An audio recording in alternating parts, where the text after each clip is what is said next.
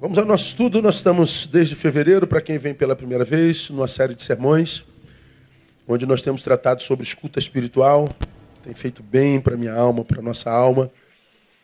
E a gente vai prosseguir ainda por alguns meses nessa segunda carta de Paulo a Timóteo, para mim uma das mais ricas da Bíblia Sagrada. E nós é, chegamos a 2,15 de 2 Timóteo. Abra sua Bíblia lá. 2 Timóteo, capítulo 2.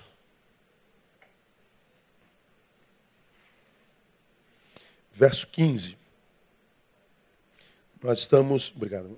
Nós estamos nesse nesse versículo já dois, esse é o terceiro domingo. Procura apresentar-te diante de Deus aprovado como obreiro que não tem de que se envergonhar, que maneja bem a palavra da verdade.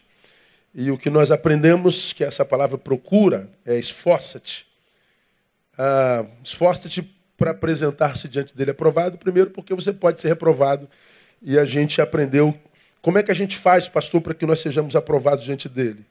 Desenvolva a consciência de que nós estamos em prova. Nós não estamos no mundo a passeio. Nós não estamos de brincadeira aqui. Todos nós nascemos com uma missão. Você não foi uma obra do acaso. Puf, nasceu. Como nós falamos aqui, quando começamos a falar nesse versículo, há três domingos atrás, ainda que você não tenha sido planejado pelo seu pai. Ih, meu Deus, estou grávida. Ah, meu Deus, isso não estava no nosso plano. Não estava no de vocês, mas estava no de Deus. Ninguém nasce se Deus não quiser que nasça. Ah, pastor, meu pai me disse que eu nasci só porque a camisinha furou. Furou porque Deus quis que ela furasse. Porque era plano de Deus que você nascesse. Você não era plano do teu pai e da tua mãe, mas você sempre foi plano de Deus. Você não é filho de chocadeira, você é projeto do Todo-Poderoso. Amém, amado? Diga para quem está do seu lado: você tem um projeto de Deus, irmão. Isso eu não posso esquecer jamais. Todos nós passamos momentos na vida e somos tomados pelo dilema, né? É, o que, que a gente está fazendo aqui? Por onde que a gente vai? Que, meu Deus, a vida tem sentido, não tem sentido. E os que não encontram sentido na vida, ou seja, não sabem o que busca, não valorizam o que encontram. Não tem jeito. Encontre o que encontrar. Não sabe o que estava procurando, não vai valorizar nada do que tem. Não sabe onde está indo, não vai valorizar lugar algum. Estará perdido em qualquer lugar onde esteja. Então, a, a, a ideia de que é, eu não vim ao mundo a passeio, eu tenho uma missão. Há uma razão que me trouxe aqui, que precisa ser cumprida nesse trechinho de vida que a gente tem, esse hiatozinho entre nascimento e morte, que é um, é um sopro de vida, é um bafo de vida. Então, a gente está ah, em prova. Aí mostramos a vocês, na Bíblia, algumas é, evidências que nós estamos em prova. E a primeira evidência foi a sobrecarga dos nossos corações. Nós lemos Lucas 21, 34, onde Jesus fala que chegaria um tempo que nós deveríamos cuidar de nós mesmos. Eu acho que quando ele diz olhai por vós mesmos, é que ele imaginava que chegaria um tempo que nós viveríamos como nós vivemos, um cuidando da vida do outro. Todo mundo se metendo na vida de todo mundo, todo mundo especialista em defeitos alheios. E ele está dizendo ao meu povo: vocês não entrem nessa, não. Em vez de se tornar especialista em defeito alheio, em vida alheia, em vez de se tornar um apedrejador alheio, cuida de você mesmo. Vai ser difícil se auto-administrar. E se você parar de se auto-administrar para administrar a vida dos outros, você se perde como eles. Então, olha por ti mesmo. Esquece os outros. Os outros são só campos missionários, portanto, é uma missão sua e você precisa servi-los, mas não administrá-los. Não dizer como devem ser, como devem se vestir, o que podem, o que não podem, isso não é problema seu. Cuida da tua vida. E como é raro a gente ver alguém que cuide da própria vida, né? Tem gente que é especialista em nós. Tem gente que sabe mais da minha vida do que eu. Aí tu ouve, pastor, ouvi dizer que o senhor, eu falei, eu, eu, é mesmo, cara? Eu não sabia que eu fazia isso. É mesmo?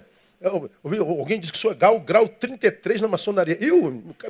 Não me disseram nem que era da maçonaria quanto grau, grau, grau 33. Meu Deus do céu, o que, que eu ganho sendo 33? Não sei. É, tem um salário lá de 10 mil. Vou lá agora na maçonaria tomar posse desse salário.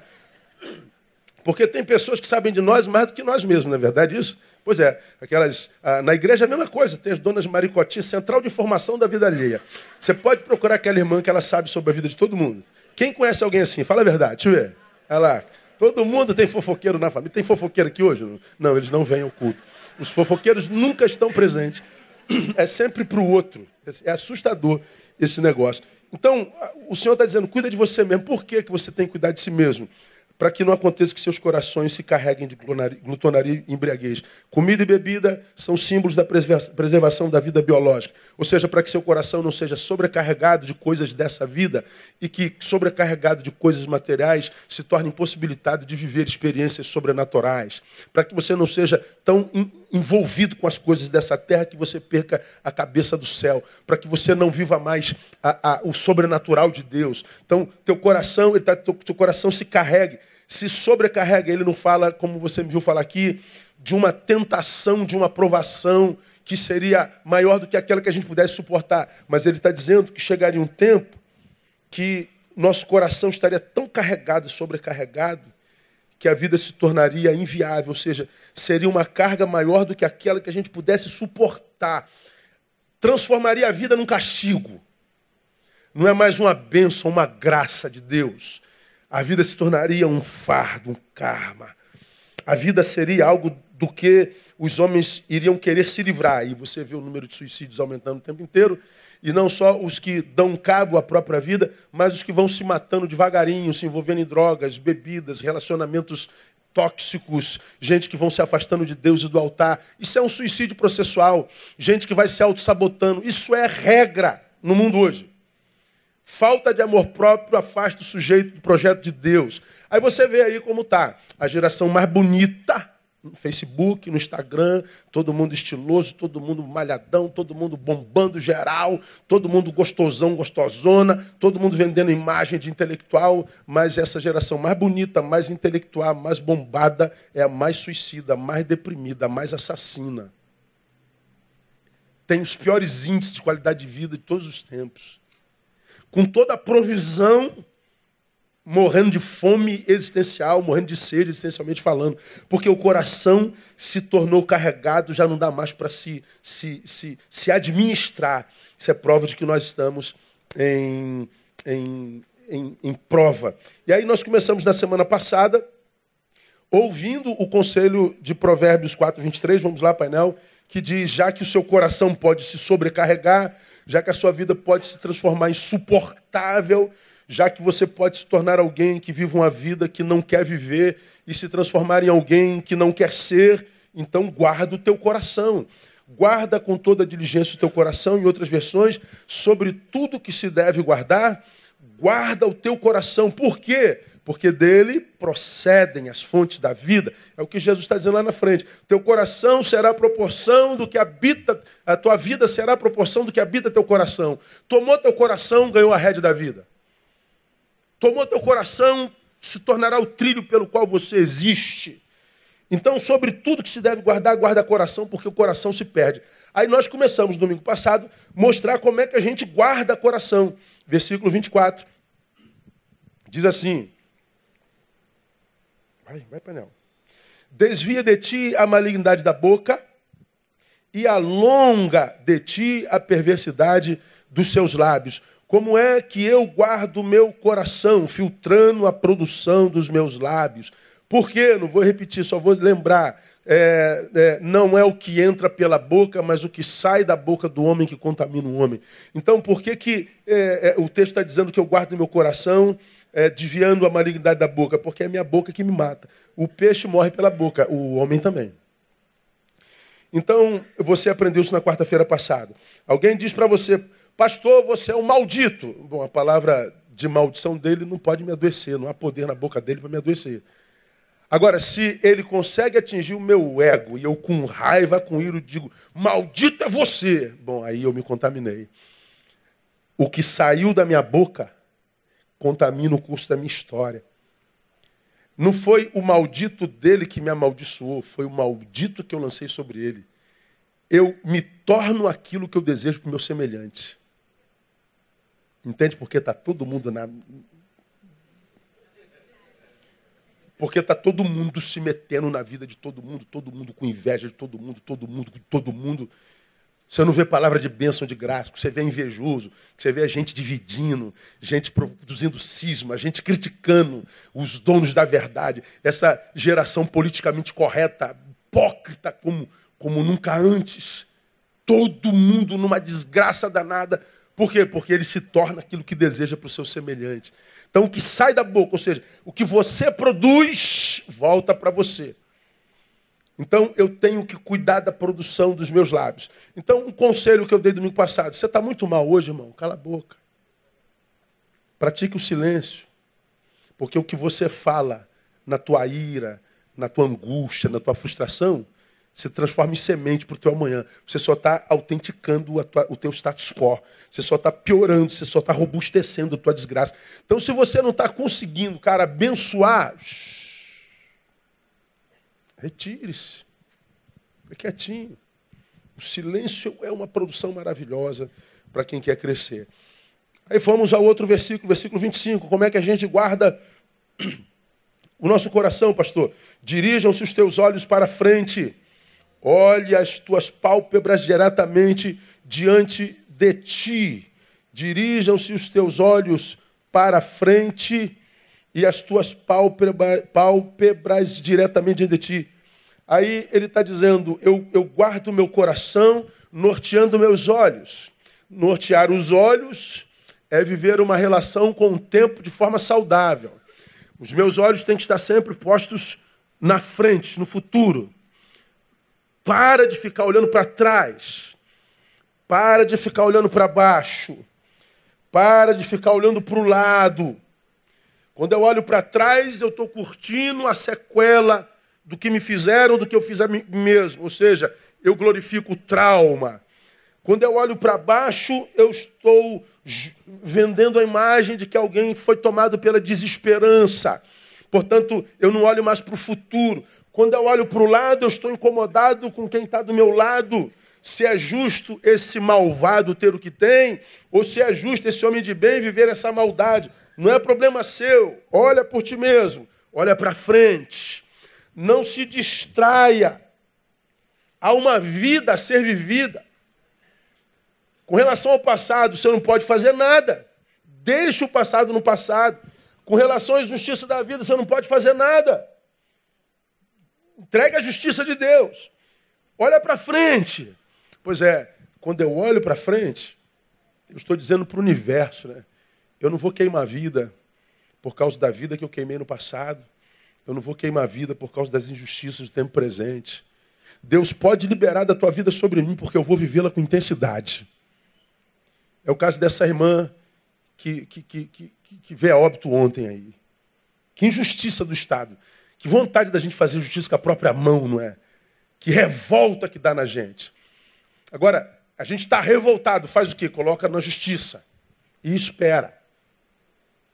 Porque se eu ficar aqui remoendo, é, justiça maldita, Estado maldito, pezão maldito, Temer maldito, maldito, maldito, maldito, eu estou deixando de ver minha vida. Pois bem, se eu, num hoje, gasto tanto tempo com o passado ou com o presente é, é, que não se pode resolver, eu estou deixando de planejar para o futuro. Eu estou vivendo dias sem planejamento. Se eu estou vivendo dias sem planejamento, sem projeto, eu me tornei obra do acaso. Eu não espero mais nada além do acaso. Falamos sobre isso na quarta-feira, no domingo passado. Hoje, nós vamos falar no terceiro e último modelo, à, à luz da palavra, como a gente pode guardar o nosso coração. Ah, tá lá. É, bota o 26, painel, por gentileza. Pondera a vereda de teus pés, e serão seguros todos os teus caminhos. 27. Não declines nem para a direita, nem para a esquerda. Retira o teu pé da onde? Do mal. Vamos ler juntos mais uma vez. Volta o 26, painel, por gentileza. Vamos ler juntos bem forte. Escute o que o Senhor diz para você nessa manhã pondera a vereda de teus pés, e serão seguros todos os teus caminhos. Não declines nem para a direita, nem para a esquerda. Retira o teu pé do mal. Olha só que coisa tremenda, irmão. De um lado ele diz, Neil, sobre tudo que se deve guardar, guarda teu coração. Como? Cuidado com a tua boca. Guarda teu coração. Como? É, é, cuidado com os teus olhos. Guarda teu coração. Como? Cuidado com os teus pés. Boca, olho e pé.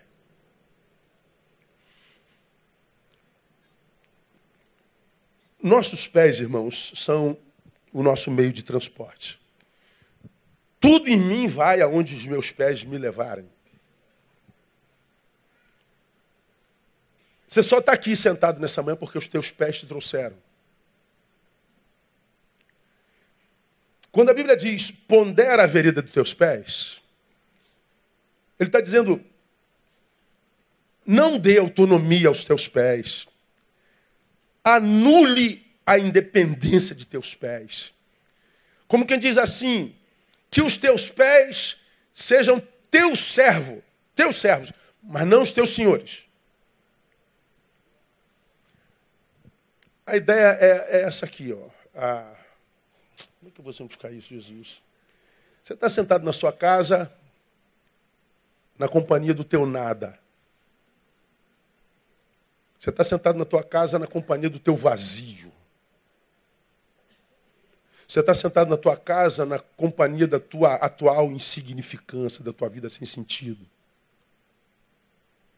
Nada para fazer, nada para nada para nada, nada. Angústia, angústia, angústia, angústia, angústia. Você já aprendeu que todos os homens buscam felicidade, não há felicidade na inutilidade. Quer ser feliz, seja útil. Felicidade não tem a ver com o que fazem comigo, tem a ver com o que eu faço ao outro. Eu só sou feliz quando eu sou útil.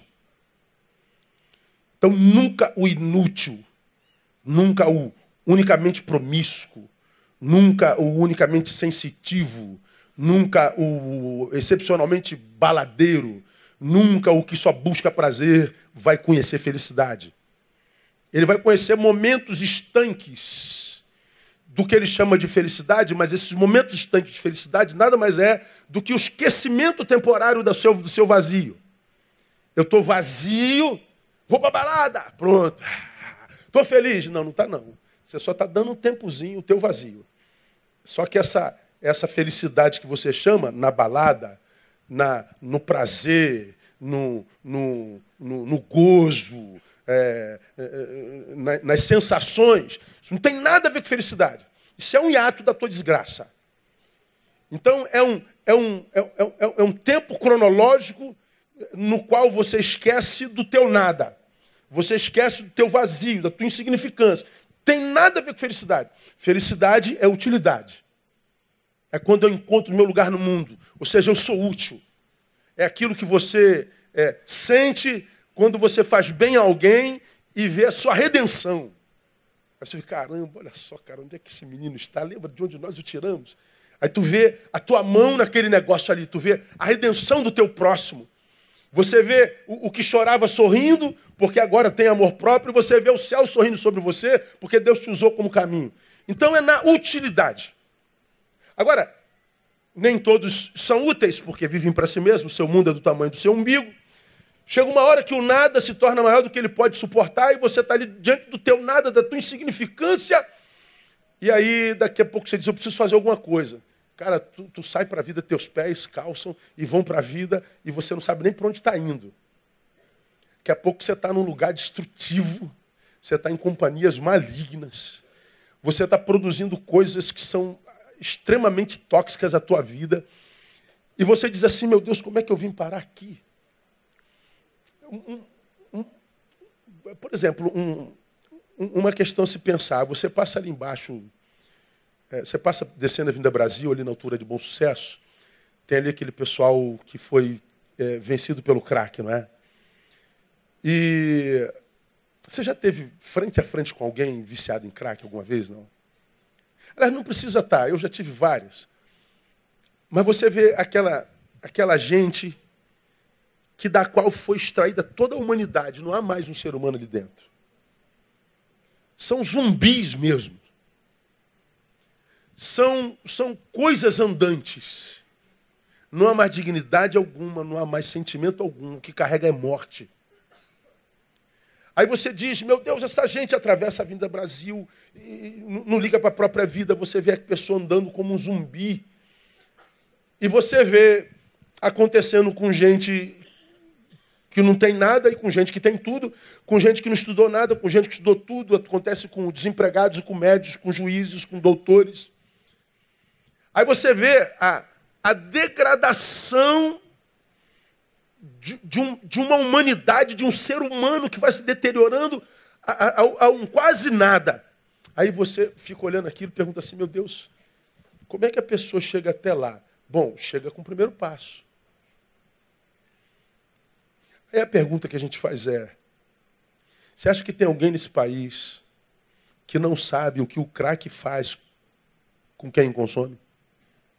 Eu acho que todos nós sabemos. Nós já vimos. Agora, se eu sei que o crack pode fazer isso comigo, por que, que eu fumo a primeira pedra? Se eu sei que a cocaína pode fazer isso comigo, por que, que eu fumo a primeira carreirinha? Se eu sei que eu tenho tendência e fraqueza para o álcool, por que, que eu tomo o primeiro gole?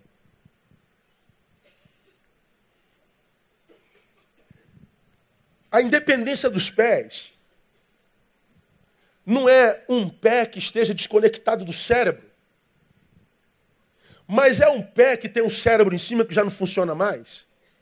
E que porque não funciona mais, para onde aponta o pé, vai. Ele, ele, ele anda sem destino, sem rumo. Ele só quer vencer esse nada. Ele só quer preencher esse vácuo, esse vazio. E aí o que, que acontece? Porque ele não tem o que nós falamos domingo passado, projeto, ele não tem sonho. Ele anda para qualquer destino, ele anda para qualquer lugar. E o pior, se nós não estamos sendo direcionados pelo Espírito, se nós não temos, porque não mais casa do Espírito, amor próprio, a gente permite que o nosso pé nos leve para qualquer lugar. Para onde alguém nos convidar, a gente está indo. Bom, o texto está dizendo, vai perder coração. Quer guardar coração? Casse a independência dos seus pés. Não permita que seus pés hajam independentemente, porque eles são os seus, é, o, seu, o seu meio de transporte. Aí eu me, me reporto lá na minha infância, né? A gente cantava aquelas musiquinhas é, de ensino. Cuidado, pezinho aonde pisa. Quem é desse tempo aí? Cuidado, pezinho aonde pisa. Canta olhando para você. Cuidado, pezinho de piso. Hoje, hoje a gente está velha, né? Hoje, hoje a gente está viajando para a glória. Né? Então, cuidado, pezinho onde pisa. Por quê? Porque é, o teu pé pode matar você. O teu pé pode levar a caminhos sem retorno. O teu pé pode te conduzir a bem longe do projeto de Deus para tua vida. Então você tem que caçar a independência dele. Aí nós vemos a importância disso em dois textos na Bíblia Sagrada. Marcos 9,45. Coloca para mim o painel, por gentileza. Marcos 9,45 é uma palavra que o Senhor usa para falar sobre a gravidade dos tropeços. E ele diz assim no, no versículo 42, vamos passar no 42. Mas qualquer que fizer tropeçar um destes pequeninos, que crê em mim, melhor lhe fora que se lhe pendurasse ao pescoço uma pedra de moinho e que fosse lançado no mar. Ele está dizendo: é melhor você se matar do que fazer perder alguém que crê em mim, do que ser um escândalo no caminho de alguém que eu amo. Olha só. Aí ele começa a usar uma palavra analógica: se a tua mão te fizer tropeçar, corta. Melhor entrares na vida aleijado do que tendo duas mãos ires para o inferno, para o fogo que nunca se apaga, onde o seu verme não morre e o fogo não se apaga. Ou se o teu pé, olha só, te fizer tropeçar, corta-o. Melhor entrares coxo na vida do que tendo dois pés seres lançados no inferno. Então ele está dizendo aí a forma a, como você se conduz, o lugar eh, onde você é e como você é nesse lugar. A, a, a gestão que você dá a si mesmo pode ser um grande escândalo para aquele a quem eu quero salvar.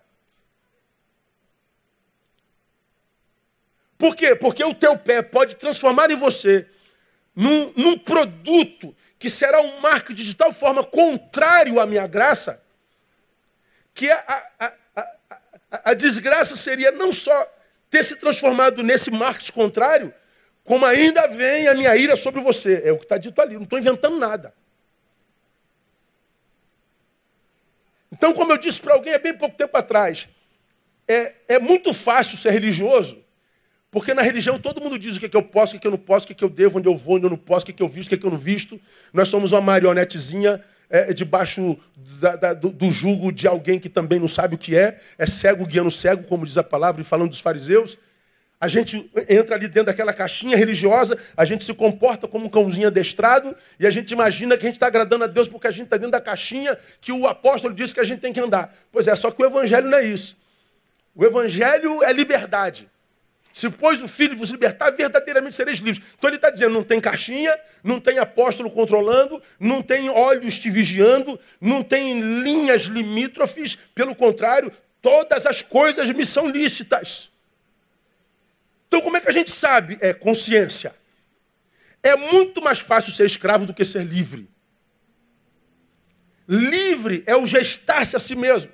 É aquela, aquela, aquela capacidade de, de, de autogestão porque, como diz a palavra, carne e espírito lutam um contra o outro para que um não faça a vontade do outro. Então, há um, há um Neil em mim me puxando para o altar, há um Neil me puxando para as coisas do mundo, há um Neil dividido, ou seja, ser é ser em antagonismo.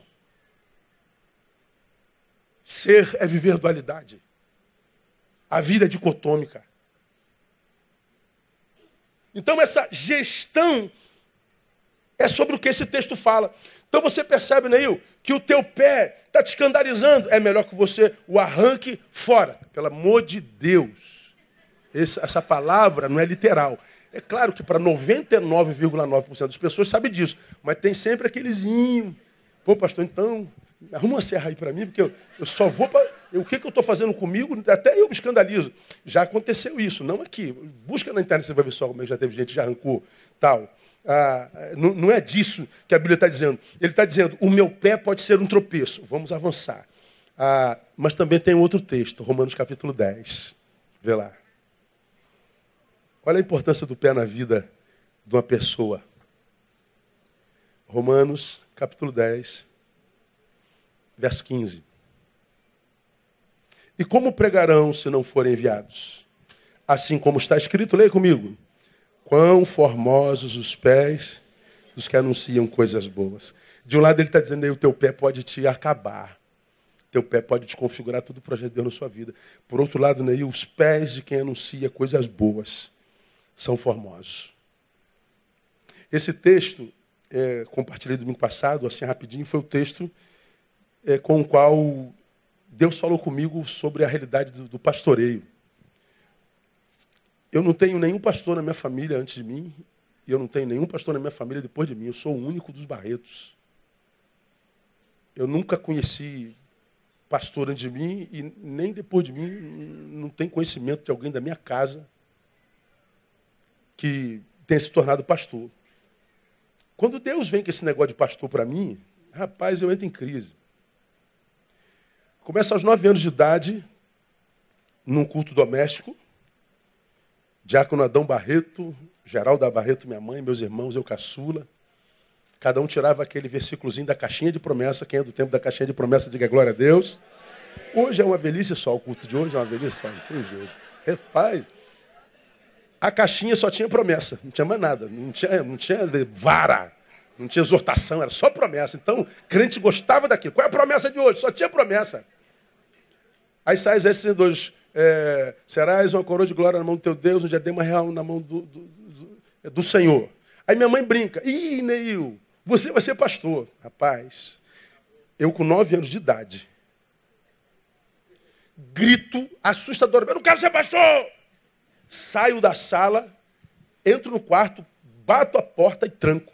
Meu irmão, nunca faça isso diante de Adão Barreto. Meu pai passava, era sim, senhor, não, senhor, e quero ir embora. Não tinha esse negócio de, de enfrentar pai. Quando minha mãe falou, você vai ser pastor? Eu gritei, joguei a caixinha no chão, tranquei a porta. Não quero ser pastor. Minha mãe se assustou, meu pai se assustou. Mas meu pai não foi lá me matar. Eu, ele deve ter entendido, sei lá. Por que da revolta do Neilzinho? Não sei. Eu também não sei, eu não tenho memória de ter sido traumatizado por um pastor, alguma coisa assim, não, não tenho. Passou. À tarde saiu, do que, que foi, meu filho? Eu não sei, mãe, eu não, eu não quero ser pastor, não, não me vejo como tal, não quero ser pastor. Sofro um acidente em 11 de setembro de 1986, eu, eu, eu, eu na Brigada Paraquedista. Você conhece a história, minha perna soltou, ah, ficou presa só pelo nervo. Eu bati com a cabeça no meu pé, quando eu caí, meu capacete saiu, eu bati com a cabeça no meu pé. Eu só não, não, não quebrei a cabeça porque eu bati com a cabeça no meu pé. Então essa, essa perna soltou, ficou presa só pelo nervo. Vou para o hospital e no hospital, aliás, caído no, no, não, no hospital, eu desesperado, vou perder minha perna, vou perder minha perna, não tinha medo de morrer, vou perder minha perna, perder minha perna, perder minha perna. 19 anos de idade, pequedezão, fortão um futuro inteiro pela frente, aí a gente vai para o centro cirúrgico, eu pergunto ao médico, doutor, é, eu vou perder minha perna? Ele falou, você acredita em Deus? Né? Eu falei, acredito e sirvo. Então peça a ele, eu vou fazer o possível. Fui para o centro cirúrgico, mais de 12 horas de cirurgia. Platina, parafuso, aquela coisa toda. Fiquei três anos baixado, para você ter uma ideia. Hoje eu sou reformado por causa desse problema. Aí eu me lembro quando acordei no dia seguinte, eu não tinha coragem de olhar para a perna. Isso aqui, ó, no, no Hospital Carlos Chagas. Você imagina, quando eu sofri o um acidente, veja se não é de Deus. Se é hoje, imagina. Olha o Neil de, de perna mecânica aqui em cima. Tal. Pois é, mas veja só, 11 de setembro de 86 estava acontecendo um fórum internacional de ortopedia voltada para joelho.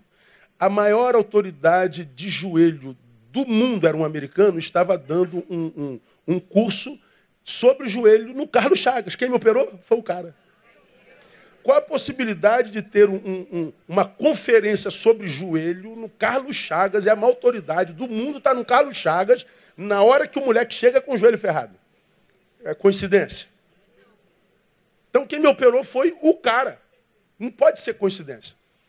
Aí, Neil, você vai ser operado pelo melhor cirurgião hoje do mundo, um dos melhores, o cara é renomado, fique tranquilo. E foi a ele que eu perguntei: minha perna vai ficar? Você acredita em Deus? Então peça a ele que eu vou fazer o máximo. Outro dia eu acordo, eu não tenho coragem de olhar para a perna. Estou deitado, ficar, não vou olhar, porque pode ser um cotoco ali, eu não quero ver isso. Não tinha coragem de olhar, não tinha coragem de olhar, não tinha coragem de olhar. Não olhava para a perna, olhei para o lado, tinha um pão com café com leite. Em cima, o café com leite, o pão em cima, e o pão estava cheio de barata. Preto de barata, preto de barata. Eu falei, caraca, o que é isso aqui? Depois de olhar para o pão, eu vi que tinha uma sonda com, saindo os líquidos lá da perna, tem um nome aquilo lá, um dreno. E os bagulhos descendo. Eu falei, minha perna está no lugar. Eu fiquei feliz que a minha perna estava no lugar glorifiquei ao Senhor, tal, não sei o que. Chegou a hora de vir um médico. O médico falou assim, nós fizemos enxertos assim, assim, assado, de PP para pá, operamos isso, isso, isso, isso, Se não tiver rejeição, rejeição do enxerto, tua perna fica. Se não tiver, eh, se tiver, nós temos que tirar sua perna. Pô, estou com 19 anos, irmão. Eu falei, Deus tem misericórdia, não quero perder minha perna, perder minha perna. A minha biblinha tem ela até hoje. Minha mãe já tinha posto debaixo da, do, do lado da, do pão com barata.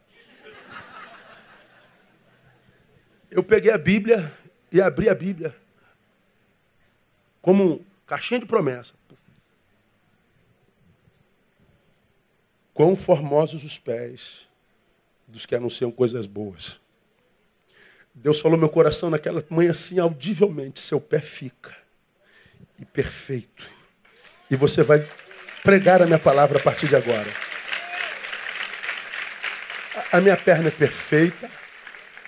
Eu não tenho perna menor do que a outra, nem perna mais fina. Três anos baixado, com perna dura, fazendo fisioterapia, andando de muleta, andando de, de bengala, minha perna é perfeita. Naquela manhã, o que Jesus está dizendo é o seguinte: cacei o rumo da tua perna. Eu estou administrando os teus passos.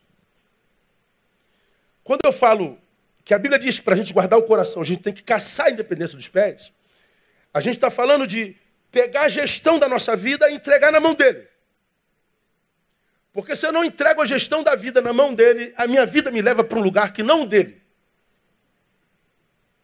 Então, quando a gente ouve na tal da pós-modernidade, transmodernidade, essa autonomia que o ser humano quer, essa liberdade que o ser humano quer, eu sou o senhor de mim mesmo, eu sou o dono de mim mesmo, ninguém manda em mim. Falasse, irmã, nós seríamos os piores senhores de nós mesmos quando o assunto é relação com o Pai. Toda liberdade, ela, é, ela, é, ela tem limite. Quando nós falamos, pregamos e buscamos uma liberdade sem limite, a ponto de tal liberdade ser gestada apenas no desejo de colher prazer na vida. Meu objetivo é prazer, meu objetivo é alegria, meu objetivo é festa. Pois é, você não está se administrando à luz da palavra, porque para Deus a alegria, a festa, a celebração, o gozo, a vida não está num lugar onde a gente vai e tem um momentozinho de prazer, mas na forma como a gente administra cada dia, todo dia. E se a minha vida, o meu pé, me leva para um lugar onde eu busque prazer para mim, o meu pé está me levando para um lugar onde eu desmereço o valor do outro, onde eu desconsidero o projeto de Deus, onde, portanto, eu anulo o projeto de Deus e sepulto todos que estão do meu lado, eu estou cavando a minha própria sepultura através da minha solidão. Por quê? Porque você já aprendeu que felicidade não é um lugar onde se chega, é um jeito como se vai. Não é, não é, não é um, um, um lugar, é o jeito que eu chego lá. Até porque se aquele lugar é o lugar da felicidade, aquele lugar está no futuro e eu não tenho gerência sobre ele. Eu só posso administrar a forma de chegar lá. E se eu esperar chegar lá para ser feliz, porque é possível que eu não chegue, eu não vou ser feliz nunca. Portanto, eu não posso esperar chegar lá para ser feliz, eu tenho que ser feliz a partir do momento que eu saio daqui. Aí eu tenho, eu tenho eu, nesse tempo todo de ministério lidando com gente multidão o tempo inteiro. Pessoas tentando, pastor, como é que eu faço para melhorar, para ascender, para ficar feliz? Tem gente que nunca vai ser feliz, cara. Eu não posso falar nem isso para o atendente. Agora eu falo, pô, cara, do jeito que você está se administrando, você não pode estar tá falando sério comigo. Porque se você, você, você diz que quer felicidade, você quer viver uma vida que vale a pena, mas na, na, no teu projeto não tem serviço algum, não tem utilidade alguma, não há planejamento para outrem. Ou seja, você é o fim em si mesmo. Nunca que você vai ser feliz. Então, se você quer chegar lá, então planeje o modo de ir.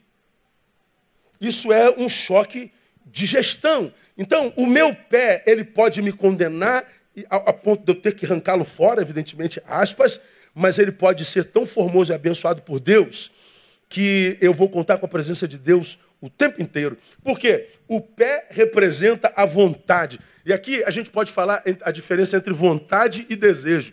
Mais ou menos isso. Ó. Ah, ah, o, qual o teu desejo? O meu desejo é fazer a vontade de Deus. E a tua vontade? Minha vontade é passar bem longe dele. Porque meu corpo deseja algumas coisas, cara, que se Deus tiver, estraga. Eu tenho alguns planos na vida, mas eu vou ter que negociar algumas coisas. Se Deus tiver, não vai dar. Então, embora você tenha um desejo, que é Ele, você tem vontades que Ele não pode dar. Você fica entre o desejo e a vontade. Pois bem, para onde teu pé vai te levar? É disso que o texto está dizendo. O texto vai te levar para o que você deseja, ou seja, estar nele, ou você vai ter um pé que vai te levar para a tua vontade, excluindo dos teus, teus projetos. Pois é, isso é gestão. Que a gente diga para a nossa administração que, embora eu tenha vontades, a, a maior delas é fazer a vontade de Deus. É como você já me viu pregar aqui, irmão. Ah, se caminhar por essa vida, cara, não, não se traduz em algum esforço, em algum sacrifício de mim mesmo, eu não posso estar caminhando no caminho de Deus. Porque com a natureza que eu tenho, caminhar no caminho natural de Deus, há quase que uma incompatibilidade. Você já aprendeu que o novo homem que é gerado em nós não mata o velho, o mantém no seu lugar. Quando eu não conheço a Jesus, esse velho homem dita as regras. Quando o novo homem nasce, o que acontece é uma troca de mão sobre a qual está o poder. Não é mais o velho homem, é o novo homem. O novo homem pega o poder na mão e administra o velho. Mas o velho morreu, não, ele está aqui como pulsão. Exemplo, você, é, antes de se converter, era um galinha, um safado, garanhão tarado. Se converteu, perdeu o tesão. Não é assim que acontece, é? A irmã era uma fofoqueira inveterada, centro de informação da rua na qual morava. Se converteu, a língua diminuiu? Não, diminuiu não, continua grande, ela queima. Mesmo depois de convertida, a, a, a, a vizinha passa com aquela saia, você, ah, não, cala a boca, cala a boca, cala a boca. Está aqui, ó, está pulsando. Você sempre foi o brabinho, o, o, o, paviozinho curto, o, o, o machinho, o, o Valentinho se converteu, virou frouxo. Não. Continua Valentinho. Continua marrentinho, ainda mais se for baixinho. Continua marrento. É. Continua em nós como pulsão. O que acontece é que ele te levava conforme o seu desejo, e agora você diz: não, agora não. Agora eu não vivo mais para mim, eu vivo para a glória de Deus. Agora a consequência não é só sobre o meu nome. Agora eu represento um nome, eu represento um reino. É diferente. Bom, alguns, porque não nasceram de novo, mudaram de religião, nunca vão experimentar isso. Isso é um discurso que eu estou pregando que ele nunca vai entender. Ele não tem nem como acreditar, embora seja membro de igreja. Porque ele não passa por essa guerra. O velho homem continua nele. Ele passou pelas águas, mas ele não passou pela conversão. Então ele continua o, o, o, o marido safado que maltrata a mulher, ele continua, continua a mulher que, que não honra o homem, ele continua o filho que desonra pai, ele continua a mesma desgraça que foi antes do Cristo. Porque mudou de religião, mas não, não nasceu de novo. Agora, você que experimentou a conversão, sabe o que você foi antes dele, depois dele? Isso continua em você. Então, quando a Bíblia diz, você quer guardar coração, né? Eu aprenda a fazer um choque de gestão porque o pé representa a tua vontade. Aí, para ajudar a gente nessa gestão, existem algumas perguntas que a gente pode fazer para nós, para saber qual o grau de liberdade que os nossos pés têm em nós, e para a gente ter uma noção que tipo de qualidade de gestão nós exercemos sobre nós mesmos. Quatro perguntinhas, cada um faz o que quiser com elas. Primeiro, você sabe para onde está indo nesse exato momento? Pensa na tua vida. Para onde tu está indo hoje? Diga a razão da tua existência. Para onde você está indo, eu? Para onde eu estou indo, pastor? Como assim? Pois é. Você tem um destino? Ou você caminha conforme a vontade? Pastor, eu estou na, vibe do pastor Zeca Pagodinho. Eu deixo a vida me levar. Para onde apontar, eu vou. Ah, tá. Então você não tem um destino? Não, eu não estou aí, né? Sem lenço, sem documento. É bonito na música. Agora, quando você está na vida, irmão, como uma folha, para onde o vento soprar, você vai. Apontou para cá, você vai. É uma oportunidade que você vai. Pois é, imagine-se sendo visto por Deus, que te deu a vida e te apontou o caminho que é Jesus de Nazaré. E vendo você como uma folha sem destino, sem projeto, sem lenço, sem documento. Que tipo de mensagem a gente prega para o universo, para Deus, para o diabo, pro, sei lá para quem? É que nós não temos poder de gestão. A nossa vida, ela não encontrou rumo. Um dos. Se, se você me perguntasse, pastor, o, o que te mais faz sofrer no ministério? Eu já sofri muito mais, eu, eu confesso, pelas dores alheias. E já fui daqueles de perder sono, de me culpar, porque a pessoa não conseguia se transformar naquilo que tanto sonhava. Depois a gente vai amadurecendo, a gente vai vendo de mais alto um pouquinho, a gente vai vendo que grande parte das pessoas que são que não gostam se tornaram essa pessoa que não gostam, não por falta de oportunidade, mas porque não se gestaram coerentemente a fim de aproveitarem as oportunidades que lhes foram dadas. Não foi falta de oportunidade, foi oportunidade não aproveitada. O problema é que quando a gente não aproveita a oportunidade, a gente não tem noção do que perdeu, porque nós não vimos a obra daquela oportunidade pronta.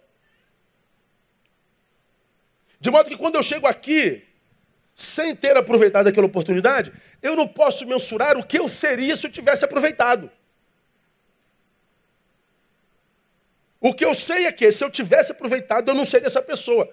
Sei lá, vamos imaginar aqui uma relação. Eu sou casado com a Andréia, daqui a um mês a gente faz 30 anos. A gente sai a beça para conversar, a gente conversa sobre a gente a beça. E aí, falamos desse acidente hoje, tomando café. Eu, quando estava estirado no chão, no acidente de moto, eu, isso foi 11 de setembro de 86. Comecei a namorar André em 7 de fevereiro de 86. De fevereiro para setembro, seis meses. Fevereiro, março, abril, maio, junho, julho, agosto, setembro. Sete meses. Eu estou caído no chão. Quem chamava? Chama André para mim, chama Andréia, chama Andréia. Quem é André? Tua mãe, não, minha namorada. Como é que eu chamo namorada se eu estou quase morrendo? Tem que ser mãe, pai, alguma coisa assim. Eu chamava o nome dela. Fomos falando sobre a nossa vida, a nossa juventude, o que, é que nós fizemos de certo, de errado, nossas estripulias e, e santidades e tal. Aí eu falei assim para ela, pois é, né, quem recebe a honra sou eu, né? Eu que sou famosão no Brasil, eu é que sou o paparicado, o babado. Que seria de mim se eu não fosse casado com você? Quem, quem... quem seria eu se ela não fosse minha? Se eu fosse casado com a Joana, por exemplo. Quem é Joana? Qualquer Joana da vida. Eu seria a mesma pessoa? Se eu tivesse casado com a irmã dela, a Érica, eu seria a mesma pessoa? Eu só sou como sou. Eu só sou quem sou, porque eu aproveitei a oportunidade que a vida me deu quando me deu. Agora escute, se eu não tivesse casado com ela, sei lá, por causa de uma idiotice minha, uma galinhagem minha, uma, sei lá, minha, eu hoje não saberia o que eu poderia ser, porque eu não aproveitei a oportunidade. Eu não saberia o Neil que eu poderia ser hoje, o homem que eu poderia ser hoje, o, o pastor, o homem de Deus que eu poderia ser hoje. Eu não teria noção do que eu perdi. Agora escuta você que está aqui, que não se curte. Não adianta você ficar botando culpa na vida, no mundo, no diabo, todo mundo, porque não resolve isso. Achar o culpado não resolve o problema que, que a gente vive. O que eu digo para você nessa noite, no nome de Jesus, é: se você não é o que sonhou ser, não foi porque Deus abandonou, porque o diabo te, te, te pressionou. Oportunidades não foram aproveitadas. Só que você nunca saberá o que você poderia ser, porque você não lembra mais as oportunidades que perdeu. Agora, se isso é uma verdade, o que, que te cabe? Não perder mais oportunidade na vida. Aproveitar a oportunidade de estar aprendendo isso agora e voltar a ser um homem ou uma mulher de Deus. Aprender o que, aproveitar o que está aprendendo agora e entender que você precisa saber administrar entre vontade e desejo, entre o que é certo e o que é correto, e não perder mais oportunidade. Porque você que está aqui, está com 30, não curte o que é, Deixou de aproveitar oportunidades. O problema é que quando você não aproveitou lá os 18, você tinha 18. Se você não aproveita agora, você tem 30. E o, o, o ciclo da vida vai fechando. As oportunidades vão fechando. Por que, que você acha que a Bíblia diz que aquele que é de Deus tem promessa até quando velho? Os velhos terão sonho. Ou seja, nem velho a gente deixa de sonhar. Vamos viver até o fim da vida. Não vamos morrer antes da morte chegar, como eu prego aqui sempre. É uma questão de oportunidade. Então você teve uma oportunidade, teu sonho era esse. Você fez isso aqui porque era mais fácil, mas não era teu sonho. Mas acabou que você se alocou aqui, teve um certo conforto, mas teu sonho está lá, indo embora. E aqui você cresceu, acendeu, mas teu sonho está lá. Aí você, você chega ao final do, do, disso aqui, mas com aquela sensação de, pô, cara, eu louvo a Deus por isso aqui. Mas lá no fundo você sabe, não era isso aqui. Meu sonho era aquele lá. Dá para entender ou não dá? Acho que todos nós já, já passamos por alguma coisa parecida. Aí tu pega umas pessoas que estão assim, no auge. Quer saber? Eu vou largar tudo e vou fazer aquilo lá. Tu é louco, tu é maluco, tu tá largando o salário dele. Ele está indo atrás do sonho dele, deixa ele, tá, gente? Deixa ele correr atrás do sonho dele. O sonho dele não é ser rico, o sonho dele é ser aquilo. O sonho dele não é ostentar, é, é ser um anônimo, mas daquela forma. A gente não deveria se meter no sonho dos outros. E não permitir que alguém se metesse no nosso sonho. Então você sabe para onde está indo? Ou seja, tem destino ou caminha conforme a vontade? Precisa responder isso. Uma outra pergunta que nos ajuda a saber como é que a gente está se gestando. O que você usa como força propulsora para sair do lugar onde está? Se é que está saindo do lugar. Sabe onde está indo, Neil? Sei. O que, que você usa como força propulsora? Qual é a tua motivação? Isso é uma pergunta importante para quem é, pensa a própria vida. Ou seja, o que, que te motiva? Sonho. Pregamos sobre sonho na semana passada. Você tem um objetivo ou é obra do acaso? Ou não tem projeto nenhum? Ou, é, como eu acabei de falar, é folha ao vento. Ah, eu tive em Piracicaba ontem, sexta-feira.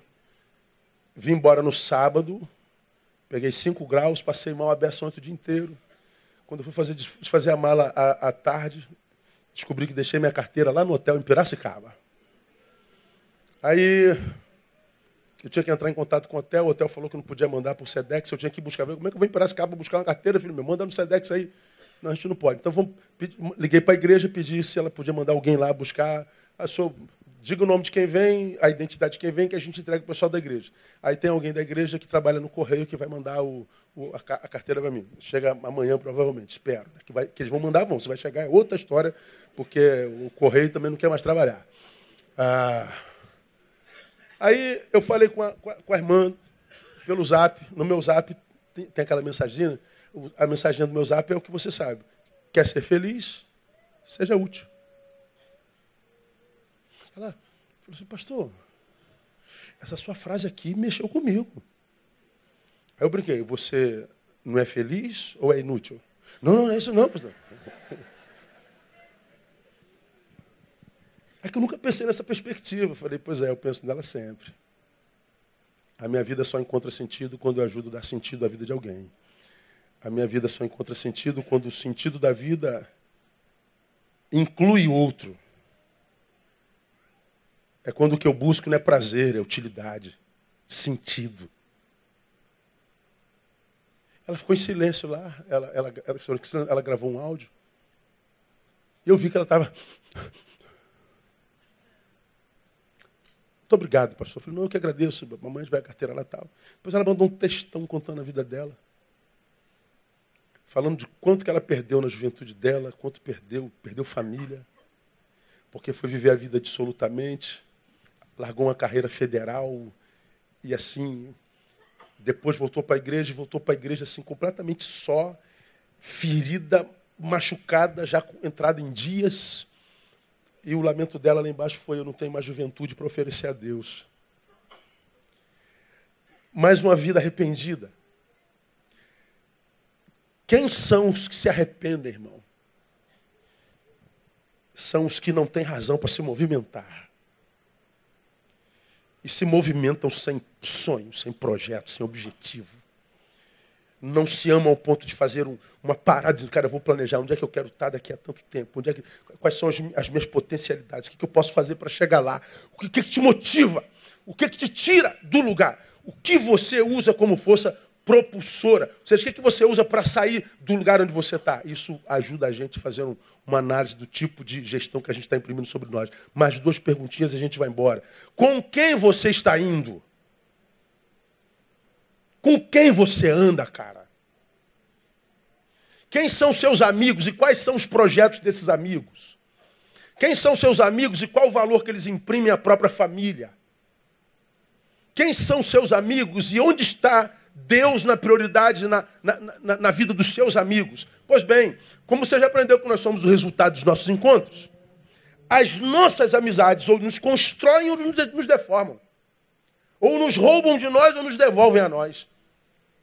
Quem anda com sábio se torna sábio, mas o companheiro do tolo sofrerá o dono. Veja, eu sou um sábio porque andei com sábio. Eu abandono o sábio, eu continuo sábio. E mesmo sábio, porque agora tem um tolo, eu sofro dano. Porque, independente do que eu seja, sábio ou tolo, eu colherei aquilo que eu colho das minhas relações. Então tem gente que não consegue abrir mão de algumas amizades que não tem sentido algum. E hoje é muito fácil estar com gente que não presta. Por quê? Porque ela não se vê como quem presta. Falta amor próprio. Eu, a, minha pior companhia sou eu mesma. Então, para não estar comigo, eu prefiro estar com qualquer um. Pois é, o problema é que quando você está contigo, o dano que você sofre é menor do que o dano que você está quando está com gente que não pode te edificar.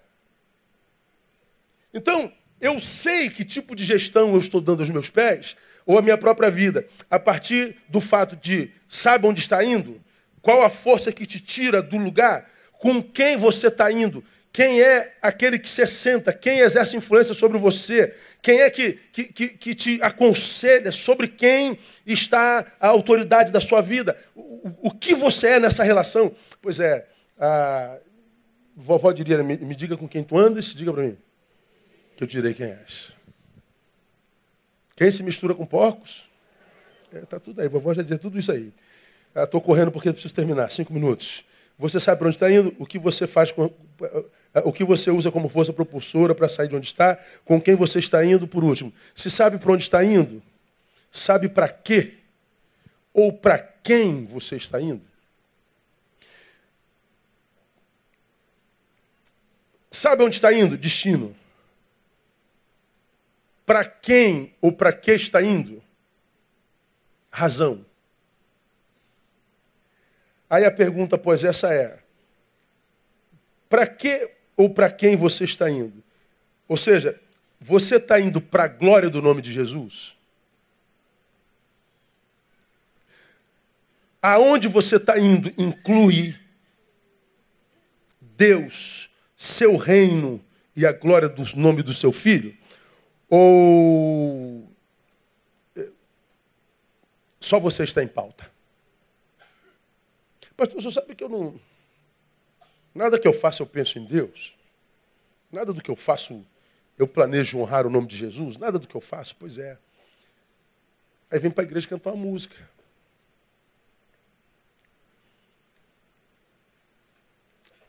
Os islâmicos têm esposas quantas puderem, a fim de terem o maior número de filhos que puderem. E eles fazem tudo isso, casam e têm filhos em nome da sua religião.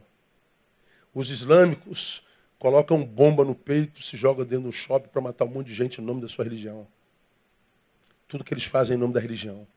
A gente não precisa fazer nada em nome da religião, precisa fazer tudo em nome de Jesus. Para a glória do nome de Jesus. Quer comais, quer bebais, quer façais qualquer outra coisa, façamos para a glória do nome de Jesus. Então, se a, a, aonde eu estou indo, se com quem eu estou indo, se a força que me move, a, se a razão para a qual eu vou não é, é o nome de Jesus, é, é possível que eu esteja sendo traído pelos meus pés. Eu poderia dar um monte de exemplos aqui. Já teve um monte de coisas na nossa igreja que deixaram de ser feitos Embora era óbvio e lógico de que aquilo abençoaria muita gente. Aí me dá um projeto, me dá um tempinho, deixa eu mastigar com os dentes do meu cérebro, deixa eu colocar diante de Deus. Aí volta aqui uma semana, não é para esse tempo não. Como, pastor? Mas o senhor não está vendo, o senhor não tem visão, não vai abençoar. É, eu estou vendo que vai abençoar, mas Deus disse que não é para agora. Já perdi gente por causa disso. Já fiz inimigo por causa disso. O senhor não respeita nossos sonhos, o senhor não gosta de trabalhar, a nossa igreja não tem visão. Eu falei, pô, então me mostra uma igreja com mais visão que a nossa, que faça mais do que a nossa.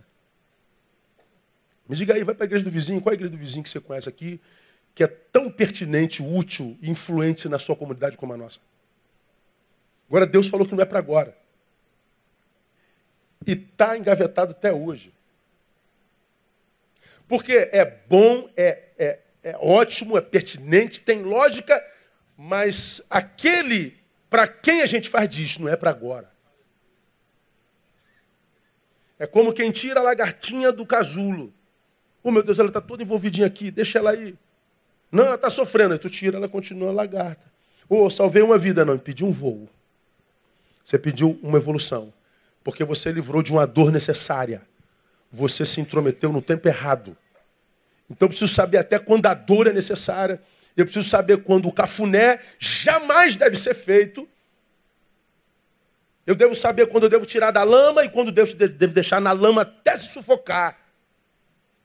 Eu tenho que ter sabedoria, discernimento de Deus, porque é para Ele que a gente faz. Não é para o sujeito, não é para o homem. Agora, se você não sabe para onde está indo, se é, não tem razão que te faça mover-se, se você está indo com as pessoas erradas, se nada do que faz entra Deus, a glória dele não é assunto seu. Os pés estão traindo. Mesmo que venha à igreja todo dia. E é por isso que tem gente que frequenta a igreja há 30 anos e não acontece, meu Deus do céu. Porque não é só frequência ao culto, é, é o que acontece quando o culto acaba. Não é o lugar onde a gente vai, é o jeito que a gente vai. Deve estar tratando aí de um, de um caso de, de, de, um menino com duas meninas. Uma foi rejeitada e a, e a outra não sabia que a outra existia. Aí a outra botou no Facebook um monte de. Falei, meu Deus, quanto, quanto mau caratismo. Que baixaria. E o nome de Jesus, onde é que fica, gente? Não, não conta. É o meu ego, é o meu nome, é a minha vontade, é o meu desejo. A gente não pensa no nome dele quando a gente faz as nossas besteiras. Quando o nosso ego, nossa vontade é contrariada, o nosso pé vai sem raciocínio. Aí a gente vai destruindo a nossa vida toda. Numa semana de ódio, a gente destrói 10 anos de projeto. O problema é quando chega os 10 anos, a gente se lamenta dessa semana que a gente fez errado, só que não dá para recuperar 10 anos. Então, meu irmão, a, a, a, nós temos que andar com sabedoria. Quer comais, quer bebais, ou façais qualquer outra coisa, fazei-o para a glória de Deus. Essas perguntas, elas precisam ser respondidas com sabedoria. Fazer para a glória de Deus é viva com racionalidade mesmo que nas mínimas coisas. Viva com racionalidade no cotidiano. Ou seja, não dê, melhor, anule a independência das tuas vontades. Anule. Anular não é, é abrir mão dos seus desejos. Lembra da diferença entre vontade e desejo. Pai, eu tenho um monte de sonho. Cara, eu queria fazer isso, eu queria fazer aquilo, eu queria ir ali, eu queria largar isso, eu queria. Ok, meu filho, eu sei de tudo isso. Mas qual, qual é o maior de teus desejos? Se eu descesse aqui agora e perguntasse a você, meu filho, como perguntei a Salomão, peça-me o que tu quiseres. Qualquer coisa. O que, que você pediria? Então, a resposta dessa pergunta revela muito que nós somos para Deus. Tu imagina, cara, Deus descendo para um moleque de 10 anos, de 9 anos. Pede o que você quiser, moleque, é teu. O moleque pensa 30 segundos e responde. O que, é que ele respondeu? O que, é que tu quer? Sabedoria. Um moleque com 9, 9 anos que pede a Deus sabedoria já é muito sábio, né? Porque se fosse um moleque de 9 anos hoje, ah, Disneylândia, pastor, uma passagem para Disneylândia. Alguma coisa assim, uma bicicleta elétrica, alguma coisa desse jeito. O pedido é ser de coisa física. O moleque pede sabedoria. Você pede hoje um garoto de 11 anos, eu quero um, um milhão de seguidores no, no, Facebook. Tem como botar um milhão de, no Facebook ou no Instagram? Tem, puf. E... Gente, tem um milhão de seguidores. Ah, e daí? Quantos deles amam o que você é? Quantos deles te conhecem? Você era produto de 10 seguidores, agora você é produto de um milhão. Você só robusteceu tuas cadeias, tuas cordas, tuas correntes. Então, eu não sei, aliás, sei. É mais fácil agradar a Deus que os homens. Se você vivesse assim, ó, cara, eu vou viver só para agradar a Deus. Tu vai desagradar homem para caramba. Mas se você agradar a Deus, tu pode ter 700, você pode ter 7 bilhões e 200 milhões de homens contra você. Agradou a Deus? Agradei. Então você vai vencer. Você vai ser vitorioso. Você vai ser aprovado no nome de Jesus. Então eu sou aprovado quando eu sei que estou em prova, quando eu guardo meu coração através do que eu vejo, como vejo, do que eu falo e da gestão da minha própria vida, caçando a independência dos meus pés. Porque se, se eu caço a independência, na mão dele ele gesta a minha vida, e a coisa vai, às vezes tu, tu passa num tsunami. Eu falei, Deus está aí mesmo? Tem certeza, Deus? Essa tempestade toda aí, o senhor está vendo, né? Ô meu filho, não te trouxe até aqui? Eu trouxe. Então como é que eu vou te abandonar aqui? Você está louco? Você é maluco? E a gente vive, como falamos domingo passado, a experiência de Jesus dormindo no porão do navio que estava no mar encapelado. O, o, o navio está sossobrando, o navio está afundando, o navio está indo a pique, o navio vai quebrar. Todos do navio desesperados, loucos, jogando tudo para fora, tentando é, é, é, sobreviver. Jesus estava lá no porão fazendo o quê? Dormindo, babando, roncando. Aí o pessoal trabalhando, Jesus dormindo, roncando. Todo mundo fica com raiva de Jesus, vão lá, acorda Jesus quase que a pontapé. O senhor não está vendo o que a gente está fazendo, não? O senhor é preguiçoso? O senhor não está vendo que a gente está morrendo, que a gente está quase. Faz alguma coisa aí, pô, não é possível. Aí Jesus o chama de pouca fé, ele vai lá na, na, na, na proa, diz assim: vento, cessa, mar quieta. Acabou. Jesus volta a dormir. Bom, o texto nos ensina que a visão de manifestação de Deus da parte de Deus é uma e manifestação do poder de Deus na visão dos homens é outra. Para nós, os homens, poder de Deus é poder de Deus para cessar a tempestade. Na perspectiva de Jesus, poder de Deus é poder de Deus para não permitir que tempestade alguma nos acorde. A tempestade está comendo lá fora, Jesus está dormindo. Como quem diz, não há tempestade que me acorde. O Senhor é comigo.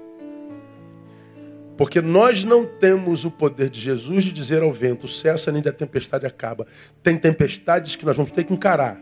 Mas ele está dizendo, se o poder de Deus é sobre a sua vida, independente da tempestade, você dorme. Enquanto você dorme, Deus te abençoa, porque os seus amados ele abençoa enquanto dormem. E por que que dorme? Porque confia num Deus de gestão. Agora, os que têm abandonado a ele, porque o da tempestade veio, ele não parou a tempestade, não me livrou da dor, não me livrou da adversidade. Ele estava no barco, mas não se mexeu. Não precisava, filho. Você só precisa confiar. Fez a tua parte? Fiz, então confia. O desespero, na minha concepção, não é pela dúvida se ele vai fazer ou não. O desespero é porque sabe que poderia ter feito um pouco mais e não fez. Porque quem fez tudo que podia e não deu certo, pode se ajoelhar e dizer, Deus, tu sabes que eu fiz tudo que eu podia. Tu viste que eu caminhei a primeira milha, a segunda milha, foi até a terceira. Deus, tu me viste. Ele deu na minha cara, eu dei a outra face. Ele pediu meu casaco, eu tirei a roupa. Tu vistes, Deus. Então, Deus, está nas suas mãos. Fique tranquilo. Teu Deus vai se levantar no lugar da tua vergonha, vai te dar dupla honra no nome de Jesus. Agora, se a gente não faz tudo, porque a vontade puxou para um lado e o desejo para o outro, tem nem como se ajoelhar e dizer, Deus, tu sabes que nós fizemos tudo. Tem que ficar revoltadinho mesmo. Tem que ficar com raiva de mim, porque prego essas coisas claras desse jeito e, e, e, e confronto você com a tua própria vida. A sua é perfeita, mas a minha é perfeita? Você está maluco, cara. Tô longe, eu tô longe. Eu tô longe do que eu queria ser, longe. Agora, Deus sabe de uma coisa, cara. Eu não vou parar nunca. Tum, cai aqui, eu levanto, tenho que voltar, volta, de novo. Por quê? Eu sei para onde eu estou indo. Eu sei a força que me tira do lugar. Eu tenho vontade de parar, nunca tive tanta vontade de parar como eu tenho tido agora, nesses últimos anos. Você não sabe a luta que seu pastor está fazendo para continuar fazendo o que está fazendo. Se eu me entregasse a minha vontade, eu já tinha parado. É porque a minha vontade maior é fazer a vontade de Deus. Ele não falou para ainda. É só você saber. Então não prego como quem é curioso e lança um fardo sobre você. Eu falo do que eu estou vivendo. Agora eu sei com quem eu ando. E eu sei com quem eu jamais andarei. Eu sei a quem eu dou bom dia, eu sei com quem eu sento à mesa. Sei com quem eu viajo, com quem eu estou, com quem eu gasto, com quem eu gasto uma hora, um dia, dois dias, com quem eu não gasto tempo nenhum. Isso é gestão. Aí você vai caminhando um pouquinho mais. Até quando, pastor? Não me interessa, eu só preciso chegar ao final do dia de hoje, pô. Só, só preciso de força para hoje, só por hoje. E amanhã? Amanhã Deus renova a misericórdia, a graça e a força. Então, se você for com excelência só por hoje, você vai ver que no final do dia é celebração ao Senhor. E o Senhor dorme, você dorme com o Senhor sorrindo para você. Errou naquele dia, errou. Pecou naquele dia, pecou. Mas como é que chegou ao final? De pé, consciente da besteira que fiz, Senhor. Eu, meu, meu projeto para amanhã continua de pé. Não abre mão de mim, não. Ele não abre mão. Se você não abrir mão de si, Deus não abre mão de você jamais. E vai viver uma vida que vale a pena, com todas as implicações de um ser vivente. Porque nós cuidamos dos olhos, cuidamos da boca, cuidamos dos pés, guardamos o coração. Portanto, a nossa fonte de vida continua saudável. E a gente vai viver até o fim da vida, porque ele veio para que você tivesse vida e vida com abundância. A ele a honra e a glória e o louvor pelos séculos dos séculos. Aleluia. Aplauda ele, vamos embora.